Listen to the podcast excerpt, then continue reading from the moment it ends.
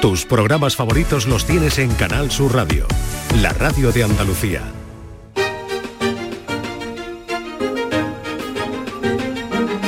En Canal Sur Radio, Días de Andalucía, con Carmen Rodríguez Garzón.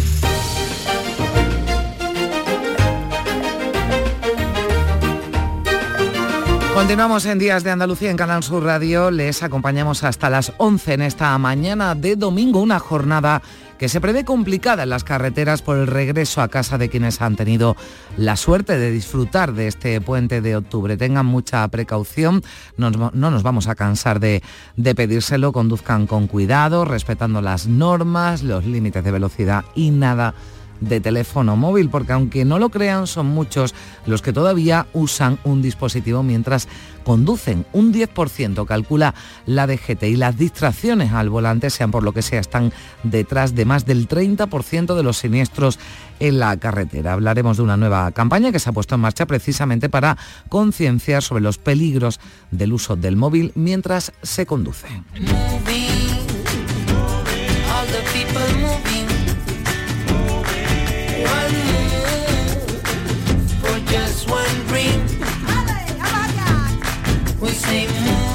En Andalucía nacen de media al día 163 bebés y mueren 237 personas. Son las cifras que deja las estadísticas del Movimiento Natural de la Población que ha publicado esta semana el IECA, que es el Instituto de Estadística y Cartografía de Andalucía. Datos del primer trimestre de este año en el que se produjeron en nuestra comunidad 14.749 nacimientos, 21.370 defunciones y algo más de 4.700 matrimonios. Vamos a analizar estos datos, lo vamos a comparar con años anteriores, también por provincias, con otras zonas del país, pero además vamos a estar en Partaola, en Almería, que es uno de los pueblos que tiene una mayor proporción de población mayor de 65 años, y en Darro, en Granada, que tiene, empatada con la sevillana Castilleja de Guzmán, el porcentaje más alto de personas jóvenes.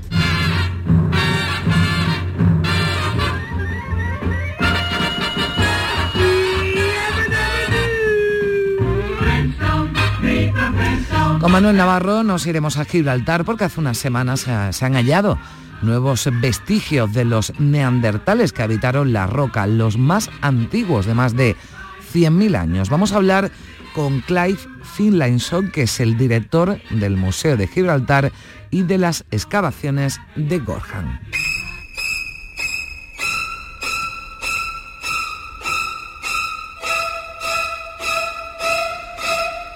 Y en nuestro tiempo de cine y en esta semana en la que se ha conmemorado el Día de la Salud Mental vamos a repasar algunas películas. Hay muchas ¿eh? que abordan las enfermedades mentales desde distintas perspectivas. Psicosis, Alguien voló sobre el nido del cuco o Mejor Imposible son las que ha seleccionado Juan Luis Artacho.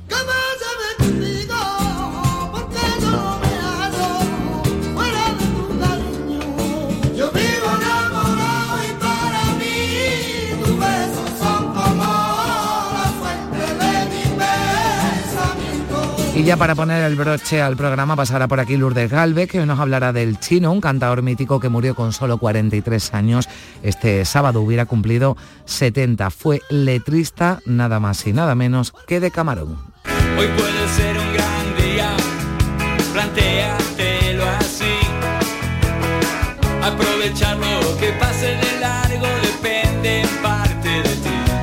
Pues vamos a por el domingo para que sea un gran día con nuestro equipo que son ejemplares únicos, Primi Sanz y María Chamorro en la producción, Manuel Fernández y José Manuel Zapico en la realización.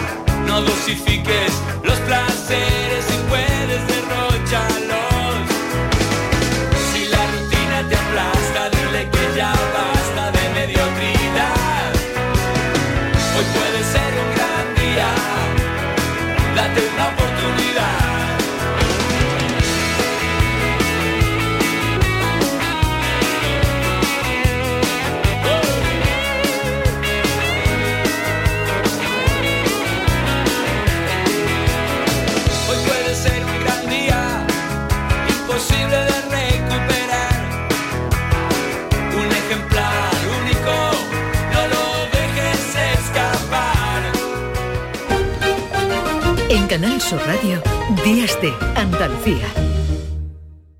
Yo, hogar de todos los peces. Cada ola que baña la costa andaluza de frescura, variedad y riqueza. Con más sabiduría que cualquier especie, conozco la calidad y su receta. Disfrutemos de una pesca y un consumo responsables, porque nuestros mares laten y saben. Saben a cultura y saben de calidad. Saben a frescura y saben de sostenibilidad. Saben a sur y saben de encuentro. Andalucía, mares que saben. Fondo Europeo Marítimo y de Pesca, Junta de Andalucía. Canal Sur Radio.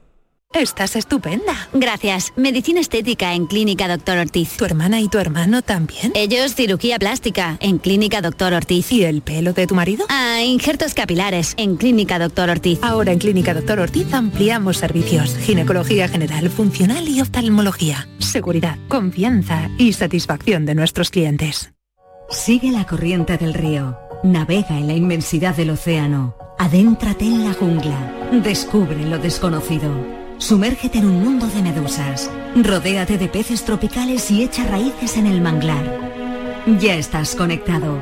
Déjate abrazar por el mar. acuariosevilla.es Este domingo tampoco hay liga en primera, pero sí mucho fútbol. La Noruega de Haaland se mide a la selección española. En Primera Federación vamos a prestar atención especial al duelo andaluz entre el Antequera y el Granada B. Y en Liga Sobal de Balonmano juegan el Ángel Jiménez de Puente Genil contra el Barça. Vívelo todo con nosotros en la gran jugada de Canal Sur Radio, desde las 3 de la tarde con Jesús Márquez. Contigo somos más Canal Sur Radio. Contigo somos más Andalucía.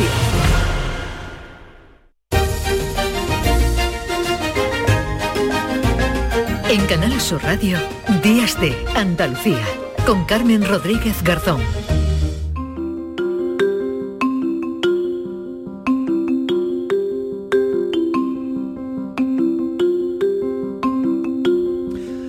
La mañana y ocho minutos eh, ya ofrecíamos, eh, hemos ofrecido hace unos minutos algunas eh, cifras de este primer trimestre del año, cifras que ha hecho públicas esta semana el Instituto de Estadística y Cartografía de Andalucía y que nos indican que en el primer trimestre de este 2023 el crecimiento natural de la población en Andalucía ha sido negativo, es decir, la diferencia entre nacimientos y defunciones ha sido de 6.621 personas. Primi Sanz, ¿qué tal? Muy buenos días. Hola, muy buenos días. Bueno, son datos que, Sí. claro, que nos, eh, bueno, nos, nos hablan de cuántos nacimientos, cuántas defunciones.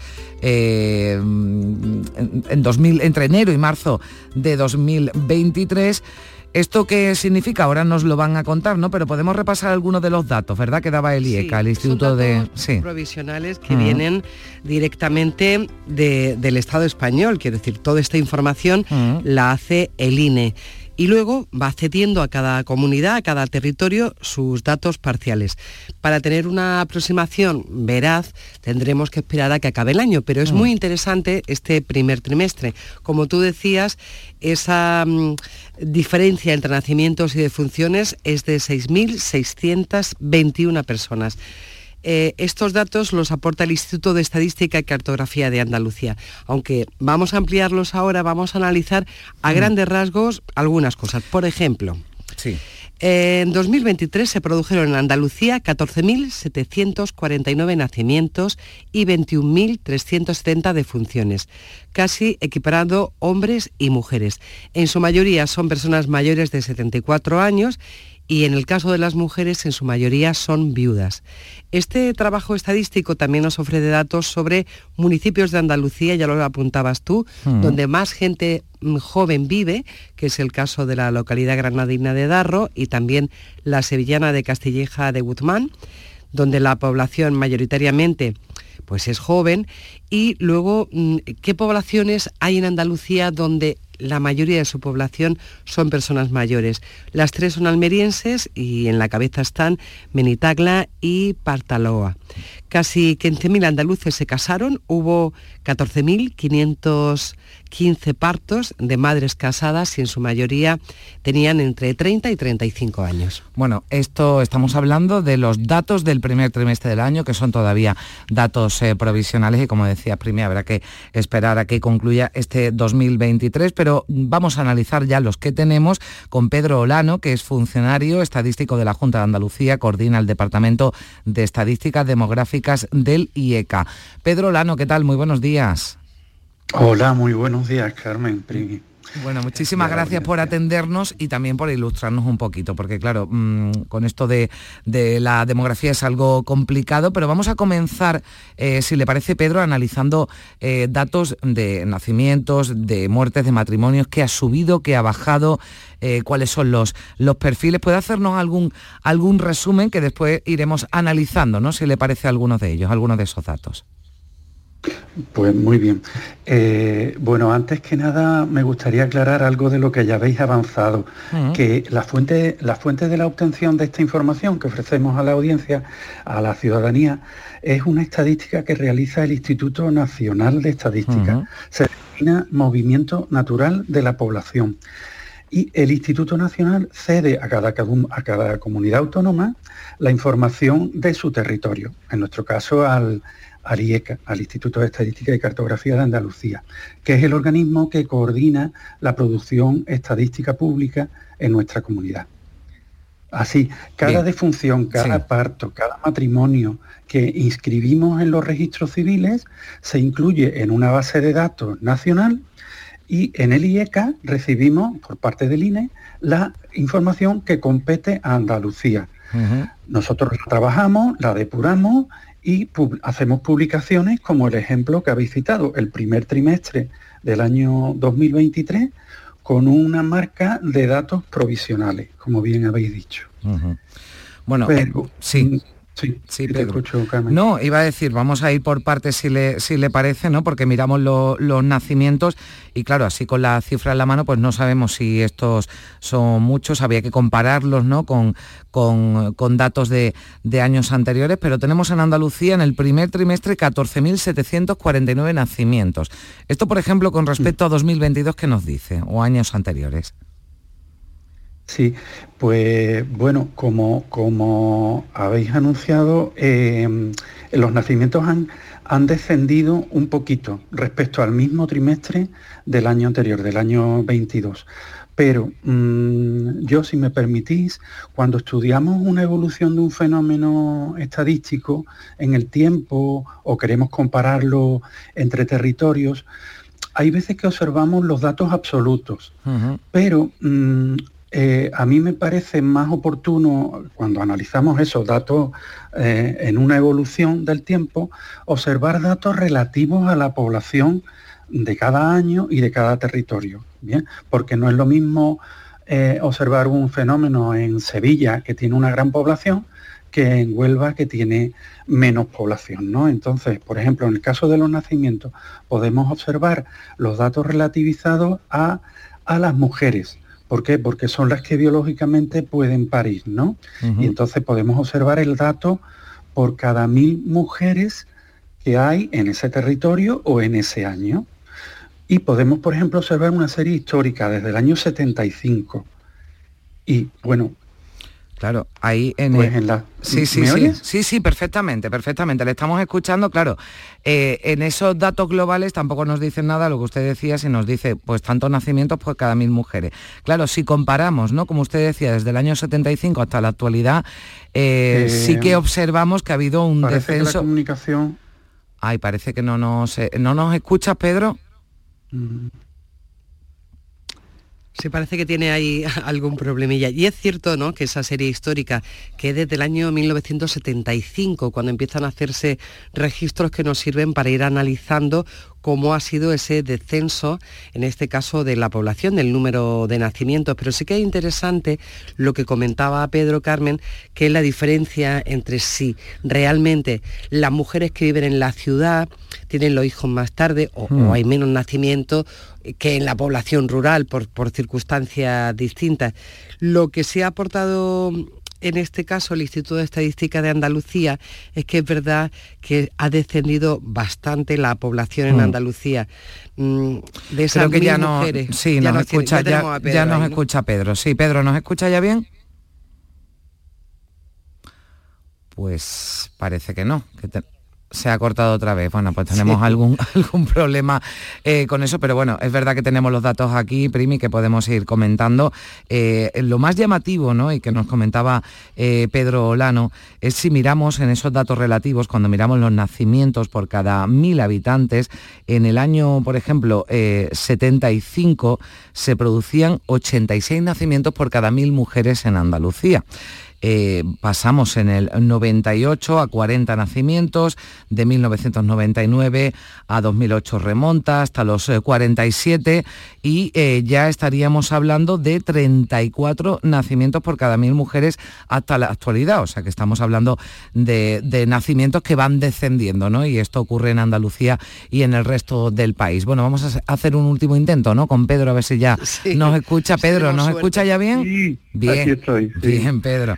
Lo bueno, siento. Nada, no Mm. se preocupe, no se preocupe. Vamos a, a seguir si le parece porque estábamos comentando esos datos de, de nacimientos eh, que evidentemente y mirando esa tasa relativa han ido descendiendo en Andalucía. Vamos con las defunciones. Vamos si le parece con las defunciones, no mirando esos datos absolutos, sino también cómo ha ido evolucionando en Andalucía en los últimos años. Cuéntenos.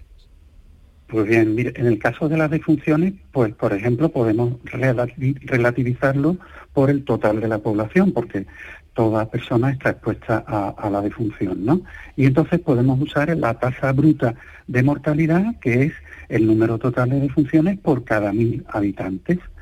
Bueno, pues en la serie histórica que estamos hablando, desde el 75, comienza con ocho defunciones por cada mil habitantes y llegamos a, la- a la- a las fechas actuales, al año 2021, que es el, el último definitivo, con 9,3 defunciones por cada mil habitantes. Una con tres ha subido por Mm. cada mil habitantes, de 8 a 9,3, ha subido en esta serie histórica que hablamos. Eh, eh, ahí en esa serie se observan bajadas y subidas pero hay una tendencia global a subir, a la subida en las defunciones, ya sea en datos absolutos o relativizando, como decimos, por la población. Así, eh, hemos pasado de 50.000 en el, en el comienzo de la serie, en el 75, a las 79.300 de, del año 2021. Claro, Pedro. decir, un Me pregunto, 60% me pregunto más. si no tiene que ver, claro, es que yo creo que no, no. Me pregunto, Pedro, si no tendrá que ver con que la población ha envejecido y eso realmente pues genera unos datos diferentes. Está claro, está claro. Es uno de los factores del incremento de defunciones en, en nuestro territorio y en, y en España en general. La población mm, se hace mayor porque la edad media nuestra va subiendo y, y estamos más expuestos a- al conjunto de, de causas de defunción que, que tenemos a nuestro alrededor. Pedro, por ir, por ir ya, eh, bueno, pues eh, por ir acelerando un poco, eh, s- o sea, Andalucía está, está perdiendo eh, población. A ver, ¿qué explicación puede tener esto? Bueno, eh, si me permite, Andalucía no está perdiendo población exactamente porque el crecimiento de la población eh, depende de dos factores. El que habíais comentado al principio, el crecimiento natural o vegetativo, que es el, el- el que refleja los nacimientos menos las defunciones, pero hay otro componente importante que es el, el saldo migratorio de un territorio, es decir, la diferencia entre altas y bajas padronales, Mm. o, o dicho coloquialmente, inmigraciones y emigraciones, ¿no?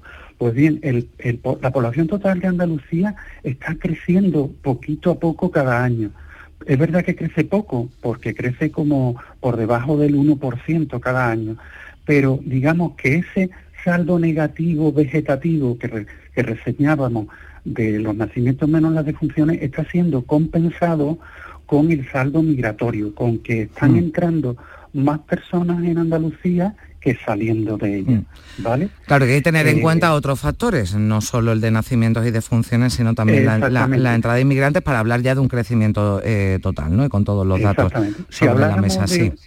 Sí, por, ejemplo, si hablamos de una comunidad aislada del mundo, mm. en la que no entran ni salen personas, está claro que el crecimiento vegetativo de esa, de esa población sería el que marcara eh, el crecimiento o decrecimiento pero cuando estamos en interacción dentro de un territorio al que puede llegar y salir personas, pues el crecimiento depende de este segundo factor también, del, hmm. del, saldo migratorio. Entonces, bueno, pues por ejemplo, en el año 23 estamos en 8 millones y medio de personas en Andalucía, que es el mayor valor de la serie mm, histórica de población en Andalucía. Es verdad que tenemos ese, ese, ese crecimiento negativo porque los nacimientos están siendo inferiores a las defunciones, pero está siendo compensado, me repito, hmm. con el saldo migratorio. Bueno, pues será interesante ya ver esos eh, datos eh, cuando en lugar de ser provisionales sean los definitivos y lo analizaremos con, con más detalle. Pedro Lano, funcionario estadístico de la Junta de Andalucía que coordina el Departamento de Estadísticas Demográficas de IECA. Muchísimas gracias por estar con nosotros. Un saludo. Bueno, Primi, enseguida vamos a hablar también con dos ejemplos de pueblos donde hay un mayor porcentaje de población mayor y donde hay un mayor porcentaje de población joven.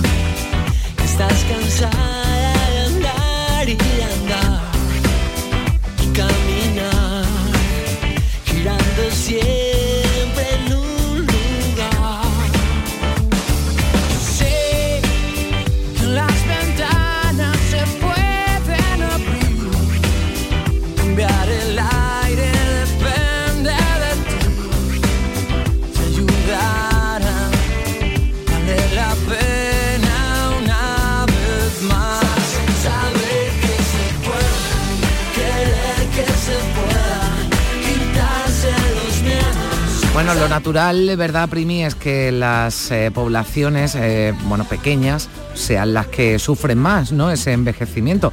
Las zonas rurales, las zonas más aisladas, las zonas con menos oportunidades, ¿verdad? Bueno, ahí mm, es curioso porque tenemos dos ejemplos de localidades que no son muy grandes, son pequeñas, de menos de 10.000 habitantes y que se dan eh, los dos casos. Una población más envejecida, según el informe estadístico del IECA, y, fíjate, curiosamente, las tres localidades con una población mm, con un porcentaje alto de mm. personas mayores de 65 años son de Almería. Benitagla, Partaloa y Arboleas. 44%, 42 y 41 respectivamente. Bueno, en, en, Partaloa su alcaldesa, que ya saludamos, es María López. Hola, alcaldesa, ¿qué tal? Buenos días. Hola, buenos días. Bueno, ¿cuál día, María? Bien, estupendo. Bien, bueno, pues eh, cuéntenos porque en su pueblo hay un porcentaje, está dentro de Andalucía con el porcentaje de, personas, de vecinos mayores de 65 años. Pues la verdad es que tengo que decir que, que hay un porcentaje tan grande porque tenemos, la población total sería unos mil y algo, eh, ¿Y qué pasa? Que los autóctonos de, de Partaloa somos muy poquitos. Hmm.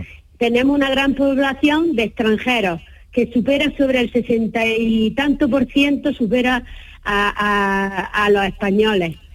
Entonces, ¿qué pasa? Que esas personas vienen, eh, son personas ya de mayores de 60 años, donde vienen jubilados atraídos por el buen clima, la buena climatología que tenemos aquí en Partaloa. Y no sé, y porque tenemos que tener algún encanto, que es verdad, que todos los extranjeros quieren es que una vivir zona aquí en pre- es una zona preciosa, o sea que vosotros estáis en esa estadística por ser un lugar elegido para los jubilados. Pues sí, la verdad es que sí.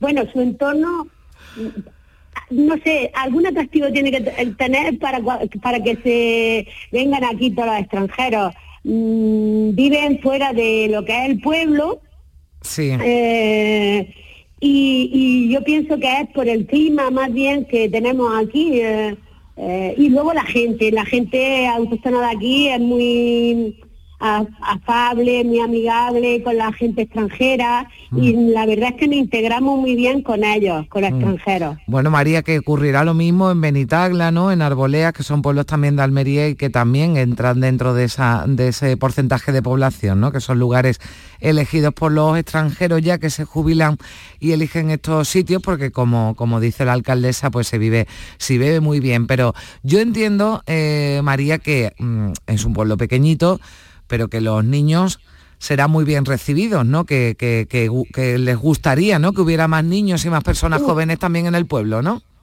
Pues la verdad es que sí, estamos intentando nuestro mm, grupo de, de partido, pues estamos intentando eh, a ver cómo podemos atraer más gente joven, porque la verdad tenemos nada más que 20 niños en la escuela, ha habido desde 2019 solamente hubo dos nacimientos, en el 2021 creo que uno, en el 2022 uno, en el 2023 otro también, otro, y entonces la verdad es que se- la escuela, pues si, si continuamos así, luego luego tendremos que cerrarla.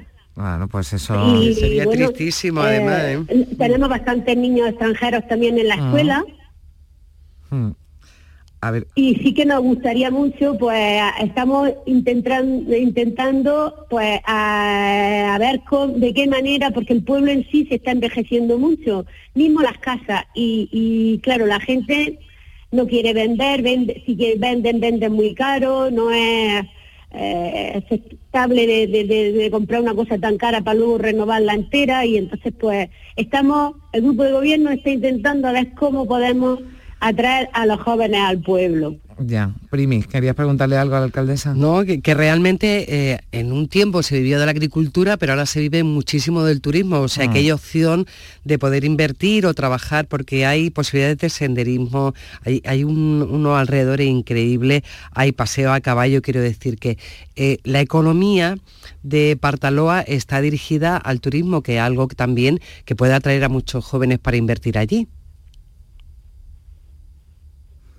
Sí, María, pues la verdad es que sí. Tenemos, como tú bien has dicho, pues tenemos mm, la gente ya está empezando a lo que es a invertir en, en- nos están pidiendo licencias para hacer camping, mm, camping para atraer a la gente, a los jóvenes, eh, tenemos como tú bien has dicho la ruta a caballo, pero la verdad es que faltaría más, más movimiento para el pueblo. Bueno, pues ya lo saben, en Partaloa buscan gente joven, a ver qué hacen desde el equipo de gobierno, desde el ayuntamiento, pues para atraer a los jóvenes y pa- para que nazcan más niños, porque por lo que nos está diciendo van a uno por año y así pues eh, es complicado, ¿no? Sí. Rejuvenecer el, el pueblo. Eh, María López, ha sido un placer, habrá que acercarse, aunque sea pasar Hay que unos días conocer a Partaloa. Que yo no lo Pues conozco. nosotros sí. estamos dispuestos cuando queráis, eh, os acogemos con los brazos abiertos y, y Bueno, nada. Nosotros eh, somos de mediana edad, no sé yo si todavía para Bueno, ya quedarnos... pensar en la jubilación podemos tomarlo en cuenta también, Bueno, María. pues hay que bueno. pues eh, eh, de verdad que ya verás cómo te ibas a integrar con los extranjeros y con nosotros también. Bueno, María López, alcaldesa de, de Partaloa, gracias. gracias. Un abrazo fuerte. A ti siempre. Adiós. Venga, adiós, adiós, buen día. Recuérdame que siempre te persiga para que nunca más vuelva a olvidar tu melodía. Recuérdame tú y yo somos lo mismo. Una misma intención, aunque en diferente organismo. Para no girar más en contra de mi vida Voy a dejar atrás todos los miedos. Bueno, habitantes del mismo planeta canta Melendi, pues sí, todos habitantes del mismo planeta, pero cada pueblo, ¿verdad?, eh, tiene sus características, como este de Partaloa, con una población, y nos explicaba la alcaldesa el porqué de población mayor. Pero está la otra cara de la moneda, Primi. Si quería dar un dato para terminar lo que nos contaba la alcaldesa de Partaloa, y es que realmente en una población mayor de 10.000 habitantes, eh, el pueblo con más mm, porcentaje de mayores Sí. es Torrox. ¿Por qué? Por lo mismo, porque es Claro, uno- mucha una localidad ¿no? Efectivamente para jubilarse aquí.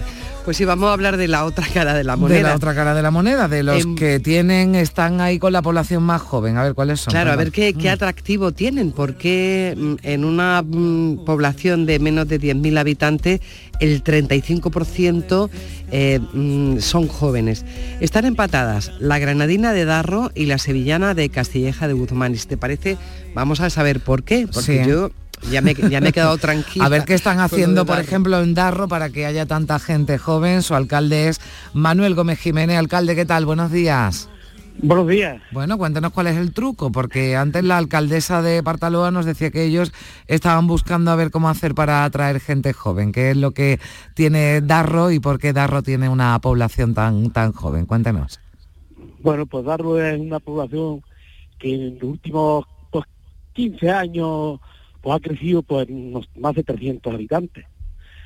Tenemos un enclave muy bien, donde estamos apegando a, a- a dos minutos de la A92 Ujú. y luego pues una población pues que hay, hay bastante, bastante juventud. Pero que son del, del pueblo, ¿no? Entiendo que Sí, sí, la gente se ha quedado en el pueblo, ¿no? A vivir Que y... no se quieren ir de allí. Son, son gente de aquí de- del municipio de Darro, somos todos de aquí de Arraño. No es que ha venido gente de fuera ni son gente de aquí, de, de- del pueblo. Pero, eh, ¿cuántos habitantes tiene Darro, alcalde? Pues ahora mismo tiene 1.600, cerca de 1.670. Ya, pero Yo estoy diciendo que hace unos 15 años, 14 o 15 años teníamos 1.400 y algo. Hemos incrementado en 300 personas la población. que está muy bien, que a alguien le puede parecer 300 personas, no es mucho para un pueblo de 1.400 subir 300 Ahora, por- personas por- y que por aquí es. algunos Claro. por aquí algunos alcaldes o alcaldesas te dicen que, que ellos van bajando de población. Digo, pues aquí nosotros vamos subiendo, si nos hace falta algún autobús, os enviamos gente. Bueno, tampoco es eso, a ver si Para se va a quedar. Alcalde, que, que- población. Sí, yo he leído mirando un poco, bueno, vamos a colocar dónde está Darro, está en un sitio realmente increíble que es toda esa olla de Guadix, donde hay yacimientos prehistóricos, tienen una zona increíble, unas vistas de la Sierra Arana impresionante, pero sobre todo tienen una gente joven que solo sale de Darro, del pueblo, para estudiar, pero luego se vuelven. Mm. Pero esa gente luego hay que darle una realidad también socioeconómica. ¿Qué tiene Darro para que la gente se quiera quedar? ¿Qué, qué le ofrecen ustedes? ¿Hay trabajo? Pues ¿Hay... que, eh, hay, hay algún trabajo porque aquí pues, un pueblo, somos un pueblo agrícola, agrícola ganadero. Hay mucha gente también que trabaja en la construcción, en la hostelería, que también hay gente que sale a, las temporadas de hostelería a trabajar y luego vuelve, y gente también que van, son temporeros que van a Francia, echan sus temporadas y vuelven aquí a, a su municipio, aquí a Barro. Pues tenemos un pues, pues que tendremos algún encanto, digo yo. Pues sí. usted, usted, usted estaba diciendo bien. Bueno, hay Porque oportunidades, ¿no? También, alcalde, entiendo, porque usted lo decía, es un pueblo agrícola, hay, para... hay mucha hay, hay gente joven que están que están creando oportunidades. Ujú. Ellos mismos se hacen autónomos, pues ponen sus propias granjas, su- sus propias Mm. tierras que ellos tienen, pues con olivos, eh, tienen, tenemos aquí también almendros. Lo que más nos da, pues, pues como, como, como el tiempo que tenemos, creo yo, pues es el cultivo intensivo. Mm. Pero bueno, pues tenemos variedades, hay mucha gente, ¿verdad? Que hay mucha gente también en la construcción, ¿eh? Y además usted lo decía, porque lo de la comunicación parece que no, pero qué importante es, por ejemplo, ¿no? esa conexión que tienen fácil a la 92 para, para desplazarse, ¿no? Porque habrá gente que también tenga, bueno, no a lo mejor su trabajo, pero sí que hacer gestiones, ¿no? En, en algún otro municipio mayor y, y están bien comunicados, ¿verdad? Claro, si estamos a 25, má- máximo 30 minutos a Granada, 25 minutos estás en Granada. Luego hay gente también que trabaja en Granada Claro. y van y vienen. Pues, como yo me tiré, yo me tiré 11 años yendo y viniendo a Granada porque mi profesión apa- a- a- es, es- es cocinero. Y yo trabajaba pues en Granada de, de cocinero. Y hacía lo mismo, iba y venía. Y quise quedarme pues en mi pueblo donde nací. Pues algo tendrá Darro, que se queda, que se queda la gente allí, que se queda la gente joven y bueno, pues alcalde, también le debo yo una visita a Darro, que tampoco lo conozco, pero tiene que ser un pueblo también, eh, bueno, con mucha gente joven, pero un pueblo tranquilo, mil y algo habitantes y muy bien conectado con Granada y con oportunidades para la, para la gente de- del pueblo para que, para que se quede. Así que, alcalde, un placer, que vaya todo muy bien. Muchas gracias a ustedes. ahí. Adiós. Buen día. Bueno, Adiós, Primi, pues eh, en fin, que así si Que, Andalucía bueno, tan esto, diversa y con- sí. aparte de conocer efectivamente a verte aparte de conocer otro territorio andaluz, mm, esto nos empuja al, al turismo. Bueno, voy a dar un datito más solo Sí, para venga, acabar, sí. que son esos municipios de más de 10.000 habitantes para saber cuánta gente joven o quiénes son los campeones en gente joven. Están Espartina, Vega del Genil, Huércal de Almería y Bormujo, con el 33% de jóvenes. También son localidades donde la gente, la gente joven ha querido Mm. quedarse. Bueno, pues eh, Espartinas, Bormujos, que forman parte del Aljarafe de Sevilla, entiendo que también mucha gente joven, con hijos pequeños que, bueno, que viven en esta, en estas, en estos municipios, ¿no? Por eh, las eh, oportunidades también, por la comunicación que hay y por el, eh, es de la vivienda. el precio de la vivienda, claro, que eso es otra, que yo me imagino que también quien vive en Darro y está a 25 minutos de, de Granada, bueno, pues algo seguro que se ahorra en el alquiler o en la hipoteca. Primi, muchísimas gracias. Un beso, estamos Un en beso. contacto, adiós. Tú sabes que te va a alcanzar y que a veces lo mereces y nunca es para tanto. Lo harías otros 20 años más. Ya se ha dormido la ciudad y quedamos los de siempre. Solo un sobresalto.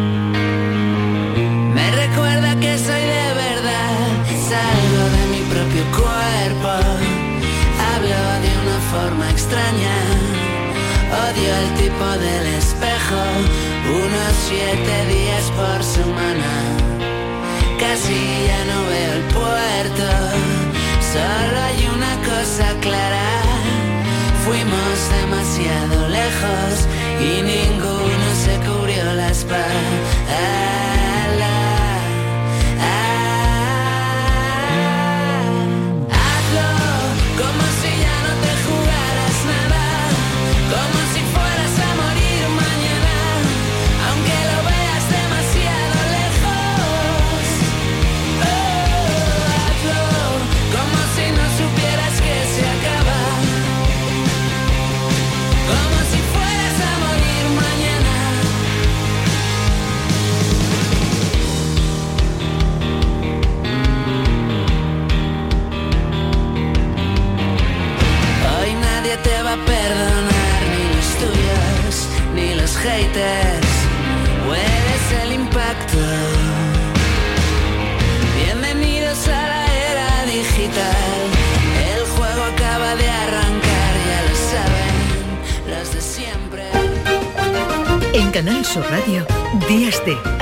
Andalucía.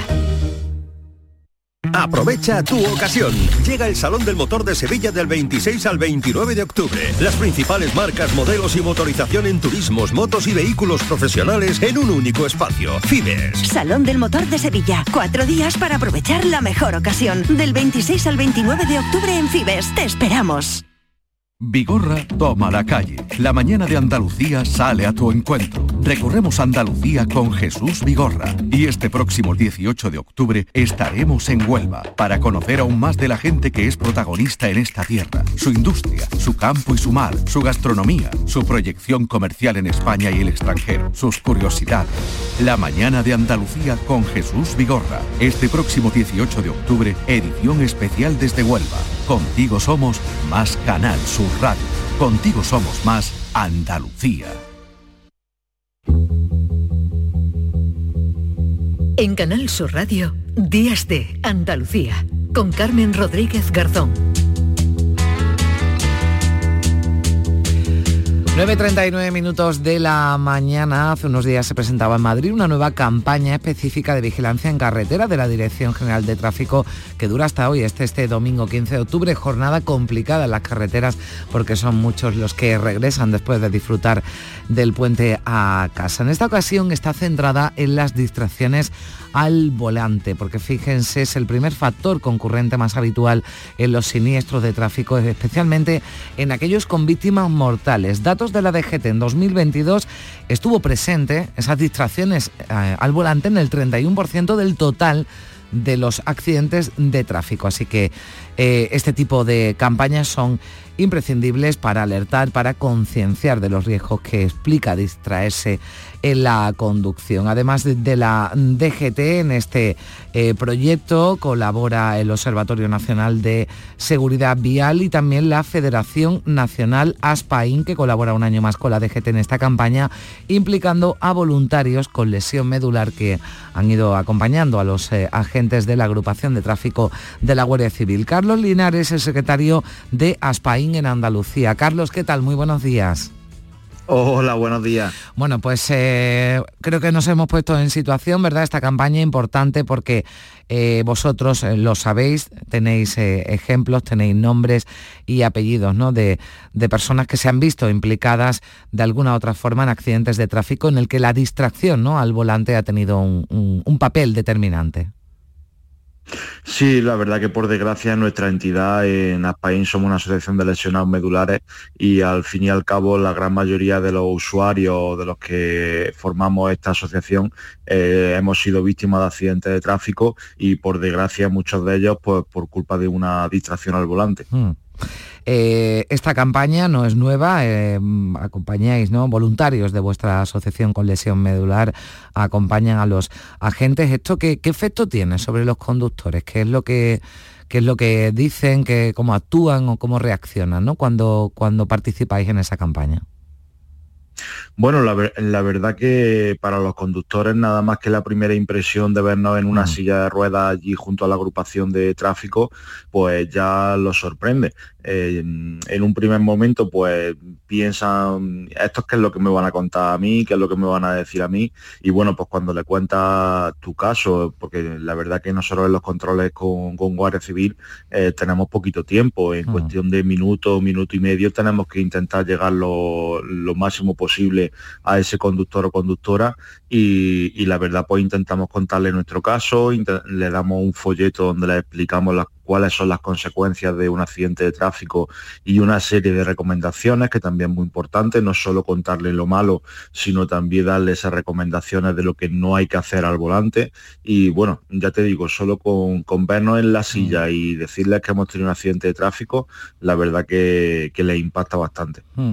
Eh, bueno, hablábamos de las distracciones al, al móvil, pero no son las únicas, ¿no? También eh, bueno, el cansancio, ¿no? Motivado por, eh, cualquier eh, motivo, por falta de sueño, por tener hambre o por haber comido copiosamente, ¿no? Todo esto nos puede provocar esa distracción, ¿no? Que nos puede costar la vida o que nos puede cambiar la vida, ¿no? Como, como vosotros estáis, estáis mostrando, ¿no?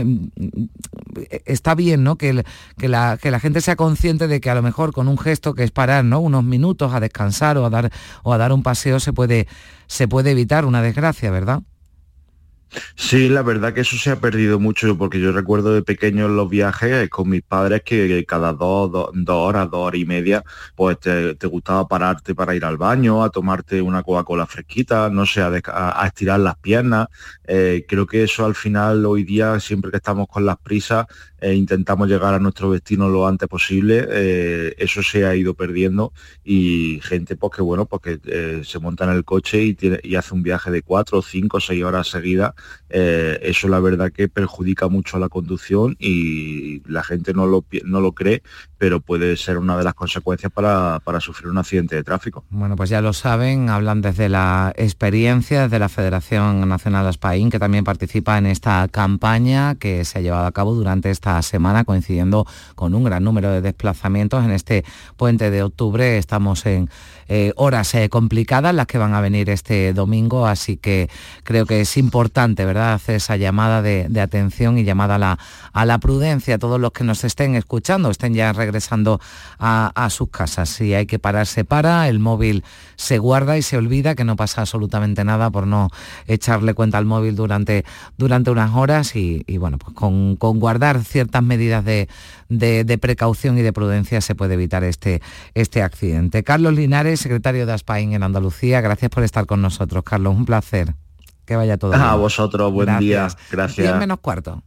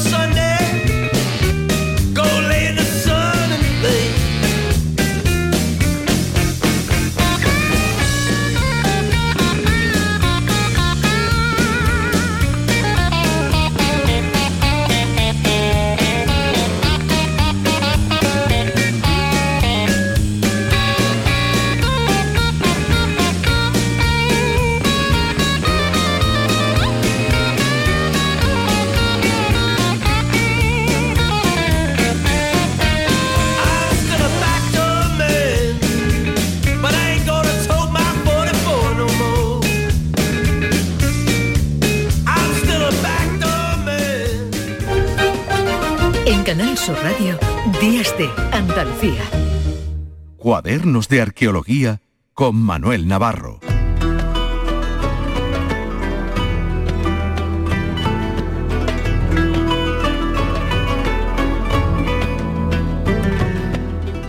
Trece minutos para que lleguemos a las 10 de la mañana y hasta esa hora pues eh, ya saben que recorremos pues eh, prácticamente todo el mundo con Manuel Navarro. Hola Manolo, ¿qué tal? Buenos días.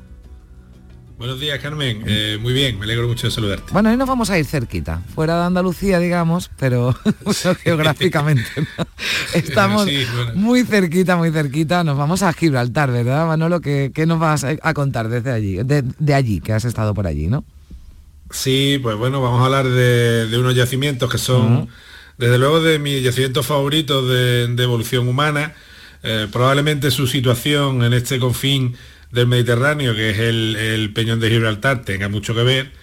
Eh, también por la riqueza natural que, rodea al enclave, ¿no?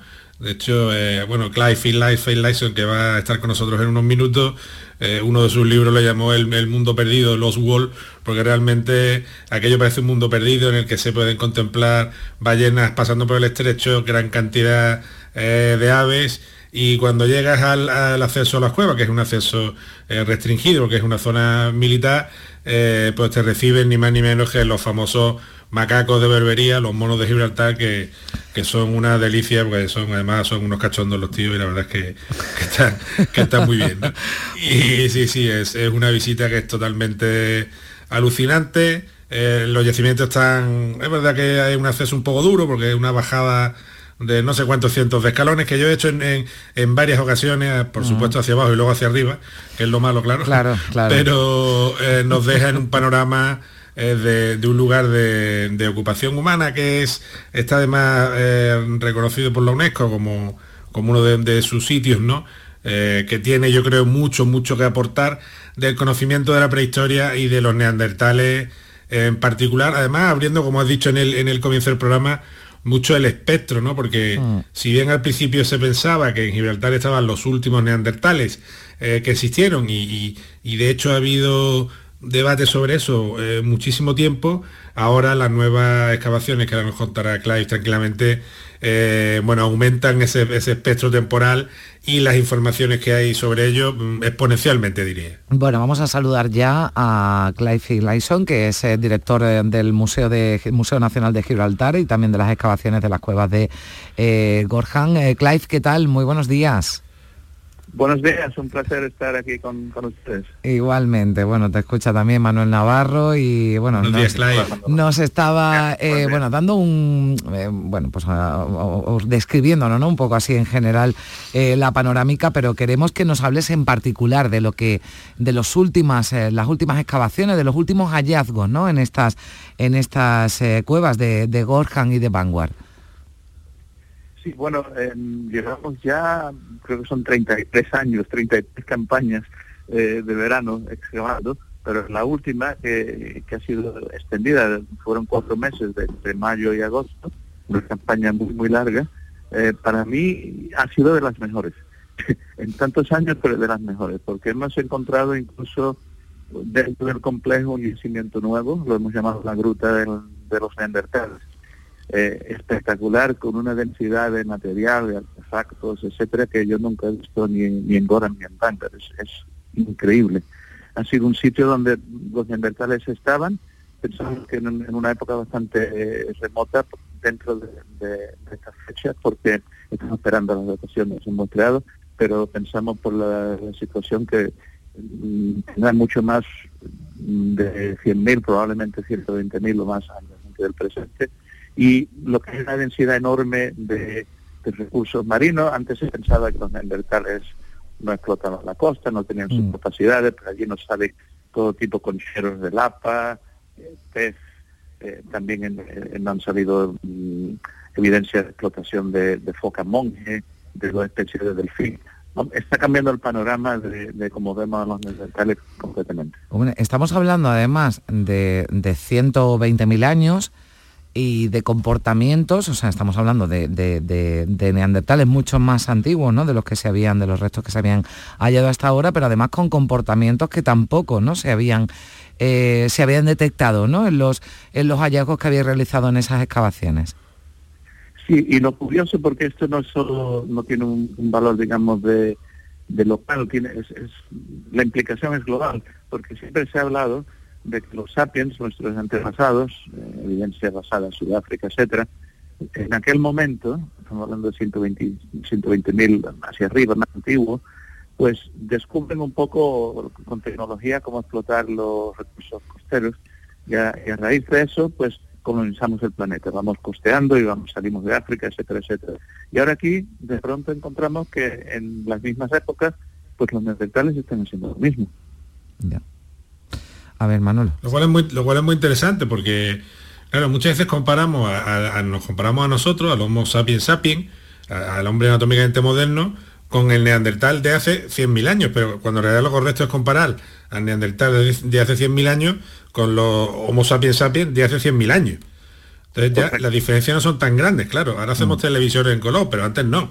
Antes la- el, el parecido era entre las dos especies era mucho mayor y eso eh, ahí hay una especie de, de- de igualar el- el- el- los tiempos, ¿no? En la que perdemos un poco eh, la perspectiva, ¿no? Eh, yo creo también que en Gibraltar es muy interesante que ahora Clive nos explique, que explique a todos los oyentes, el asunto del paisaje. Pero claro, nosotros hoy en día vemos el peñón y vemos el, enorme cortado de roca que, que va a parar al, al mar, ¿no? A- Al, al Mediterráneo, que, que ahí justo es donde se, se junta con el Atlántico, ¿no? Pero en épocas de los neandertales el paisaje era distinto y quizá un paisaje que a muchos de nuestros oyentes eh, le suene porque se parecía mucho a Doñana, ¿verdad, Clive? Si no, Ah. corrígeme. Sí, exactamente. Tenemos que tener en cuenta que, que estos ciclos de cambio climático eh, que ocurren con una frecuencia de aproximadamente un ciclo de 100.000 años, cada 100.000 años, pues momentos fríos globales y, y más cálidos. Ahora mismo es un momento cálido, el nivel del mar, hay menos hielo, digamos, en, en- las capas polares y en los glaciares, y el nivel del mar está en, en la, en la posición presente. Pero durante mucho tiempo que vivían los neandertales allí, el nivel del mar bajó hasta 120 metros por debajo del presente. Esto habría un gran, una gran llanura en la parte oriental de Gibraltar, donde la costa estaría a 4 o 5 kilómetros distante. Y en base a todo el material que, que encontramos, encontramos polen, carbones, restos de animales, etcétera, etcétera, la reconstrucción nuestra es lo más próximo a ese llano, esa llanura, eh, tanto geológicamente como ecológicamente, era un doñana. Si os imagináis un doñana allí, pero con leopardos y llenas, pues, pues, más o menos em, tenemos una descripción, la vegetación igual, etcétera, etcétera. Y esto es muy importante porque eh, al mismo tiempo de, de, este paisaje, una de las cosas muy llamativas es, siempre hablamos de la, de la, edad del hielo y el frío, por ejemplo, hmm. eh, hay un momento cuando hay un kilómetro de hielo, una capa de un kilómetro de hielo de espesor encima de las Islas Británicas, por ejemplo. Bueno, aparte, eh, incluso en esos momentos, aquí abajo crecen acebuches, plantas típicamente mediterráneas. Esto es un refugio glaciar y a, y a pesar de todo esto que está ocurriendo en toda Europa, etcétera, aquí encuentran un refugio donde pueden continuar y sobrevivir en un, en un medio muy parecido al actual. Hmm. Eh, había una, eh, estaba viendo aquí no alguna información sobre, sobre ese sobre ese hallazgo y, creo que habéis encontrado algo así como un gran búho, ¿no?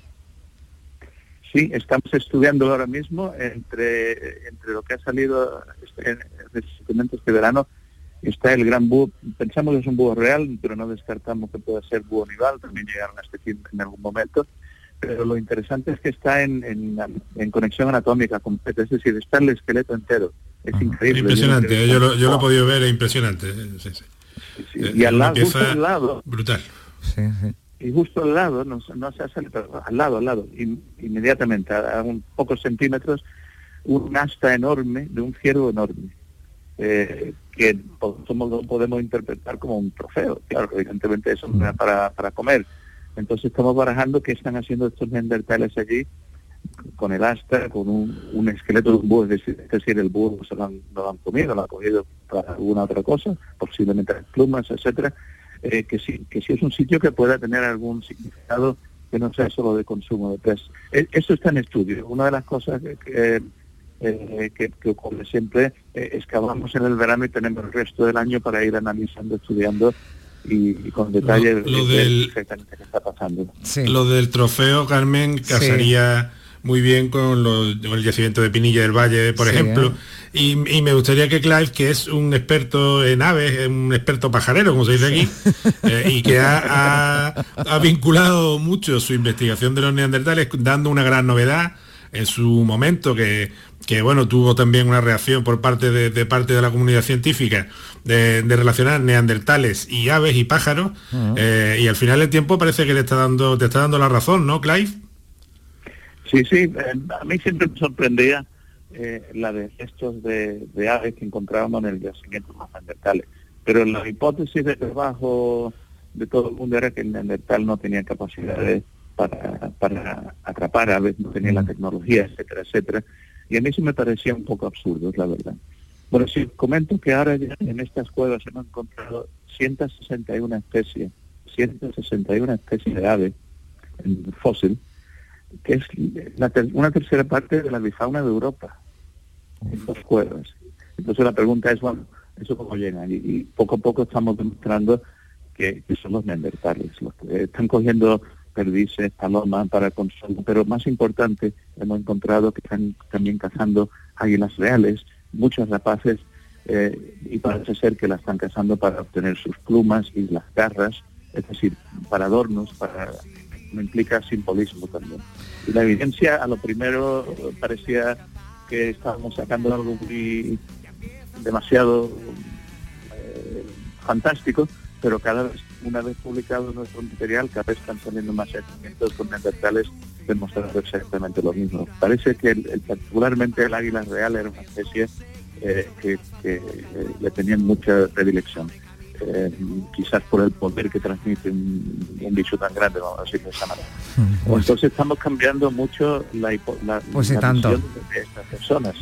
Pues cambia, bueno, que cada día aquí nos encontramos y cada, cada domingo tenemos, eh, bueno, pues una cita con Manuel Navarro y vamos descubriendo que la historia pues eh, va cambiando toda la que conocíamos. Clive, ha sido un placer, haremos una visitita a Gibraltar, a ver si vemos, tengo yo mucho interés en ver ese, ese gran búho. Gracias. Clive, Manuel Navarro, hasta la próxima semana. Hasta la próxima, queda mucho en Gibraltar por sacar, esas cosas son muy grandes. Venga, pues, Volverán. Y volveremos a hablar de ellas seguro. Gracias Manuel, adiós.